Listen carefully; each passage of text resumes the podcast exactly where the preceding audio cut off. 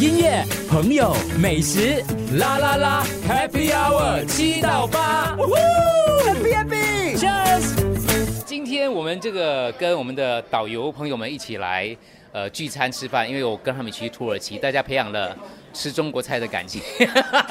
这个是我们的当时土耳其团的呃领领队总领队哈，Cindy 妹妹对。Hello，大家好。好，所以我们今天的主题就是新的一年，如果你要推荐一个旅游目的地给我们的听众的话，会是什么地方？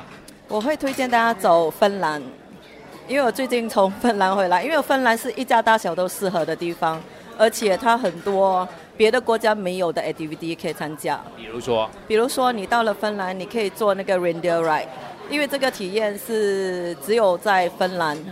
然后呢，大家还可以去到挪威吃大闸蟹，呃，而且是 buffet style，随你吃，非常新鲜的大闸蟹。芬兰好像是这两年很多新加坡的旅客的首选之一，对不对？对，因为大家都知道去芬兰是看北极光，其实没有看到北极光，你还有很多的体验，像做 husky ride。因为 husky 的话，真的你可以自己做那个 husky，你自己 control 那个 husky。不不危危危险没？呃，不会。几只几只？一只还是？没有 more than that，是四到五只，然后再两个人，一个 as a passenger，一个 as a driver。你真的可以 control 那个 husky，所以是 is a very fun activity。可能是很有趣的体验，可能其他地方没有办法体验到这个。对对对，只有在芬兰，而且在芬兰在冬天的时候，除了这两样，你还可以做 snowmobile。然后呢，你可以住在 glass igloo，你躺下来那个玻璃屋，那种感觉是完全不一样的。里面是温暖的，非常的温暖，就有暖气。玻璃屋的意思就是说，你看到顶上面可以看到天空的感觉。对对对，就是我们躺下来，呃，我们的那个顶就是玻璃的，呀。如果说有下雪的话，它有累积一些雪，它有一个把灯我们按了以后，其实它就会帮我们清掉那个雪，它是 heat，所以热的。所以是一个非常好的体验。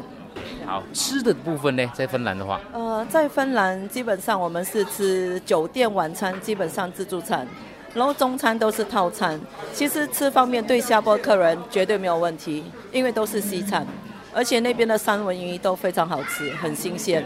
芬兰有没有适合的季节去它？通常因为我我我地理很差了，所以不知道什么时候去是比较适合。它它应该不会 一年都都是下雪的吧？其实芬兰最好的季节就是十一、十二月到三月，可以看北极光，然后有那个雪的时候才可以玩这些 activity。十一、十二到三月，对，就三月之后。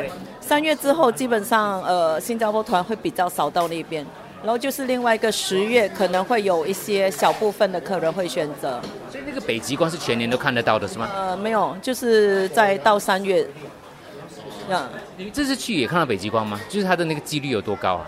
呃，其实这真的是要看天气、看运气，因为不是每个团都可以看得到。但是我们的团基本上有前面五个晚上，即使你没有追光，天气好、运气好，在我们住的酒店就可以看得到。